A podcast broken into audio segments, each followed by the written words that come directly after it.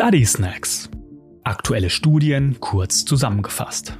Thema Histopathologie und Prognose radiologisch zystisch imponierender Nierenläsionen. Eine Studie von April 2023.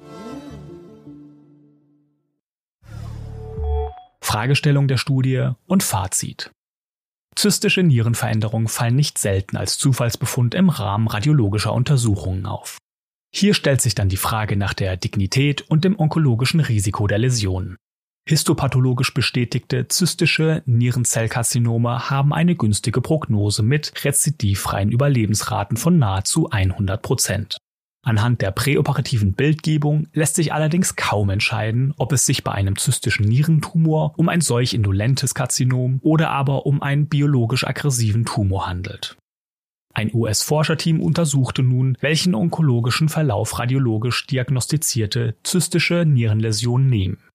Hintergrund dieser Untersuchung war die Frage, ob ein zunächst abwartendes Vorgehen oder eine aktive Überwachung der Läsion onkologische Nachteile gegenüber der unmittelbaren chirurgischen Intervention hat. Hierbei kommt die Arbeitsgruppe zu dem Ergebnis, dass eine aktive Überwachung zystischer Nierenveränderungen vertretbar ist. Wie wurde die Studie durchgeführt? Die Ergebnisse fußen auf einer retrospektiven Studie. Anhand ihrer klinikeigenen Radiologiedatenbank identifizierten die Forschenden 367 Personen, bei welchen zwischen 2000 und 2020 im Rahmen radiologischer Untersuchungen 387 zystische Nierentumore aufgefallen waren. Gemäß der Bosnia-Klassifikation erfüllten alle Läsionen mindestens die Kriterien für die Kategorie IIF, das heißt, sie waren zumindest kontrollbedürftig oder wiesen Anhaltspunkte für eine maligne Neoplasie auf. Die Studienpatienten hatten ein medianes Alter von 62 Jahren. Sie waren entweder unmittelbar interventionell behandelt oder aber zunächst aktiv überwacht worden. Die Interventionen umfassten eine Resektion oder Ablation innerhalb von sechs Monaten nach der Diagnose der zystischen Nierenläsion. Die Forschenden prüften, ob sich an den histopathologischen Befunden der entfernten Nierenläsion der radiologisch-zystische Charakter verifizieren ließ. Weiterhin untersuchten sie, ob ein Zusammenhang zwischen den radiologischen Tumorcharakteristika und einer High-Grade-Pathologie bestand. Zystische Nierenläsionen, die sich später als Urothelkarzinome herausstellten, gingen nicht in die Analyse ein. Gleiches galt für Nephrorethaektomien sowie für aktiv überwachte Tumore, die nur einmal oder in sehr kurzen Abständen mittels Bildgebung kontrolliert worden waren. Was sind die Studienergebnisse? 184 zystische Läsionen wurden aktiv beobachtet und in 140 dieser Fälle wurde nie eine Intervention erforderlich. 203 Zysten wurden unmittelbar interventionell abgeklärt, weitere 44 im Verlauf der Beobachtungszeit. Die Analyse der 247 entfernten Läsionen ergab in 18% der Fälle eine benigne Histologie und in 57% der Fälle ein klarzelliges Nierenkarzinom. In weiteren 17% der Fälle handelte es sich um ein papilläres Nierenzellenkarzinom und in 8% der Fälle um andere Malignome. Nahezu ein Viertel aller chirurgisch entfernten Zysten wiesen eine High-Grade-Histologie auf. Es bestand eine Diskrepanz zwischen den radiologischen Befunden und der endgültigen Histopathologie. Nur in einem Viertel der Fälle vermerkte der histopathologische Befund explizit zystische Tumoreigenschaften.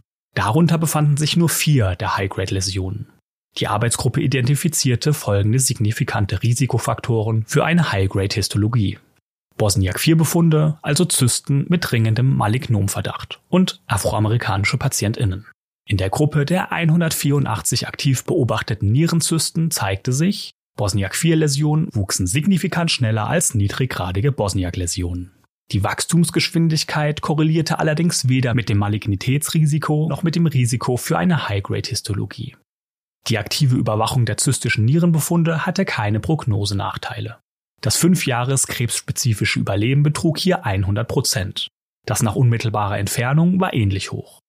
Die beiden Strategien unterschieden sich auch bezüglich des 5-Jahres-Rezidivrisikos nicht. Trotz der relativ hohen Rate von High-Grade-Histologien halten die Forschenden die aktive Überwachung mit gegebenenfalls späterer Intervention für eine sichere und effektive Managementoption bei zystischen Nierenveränderungen.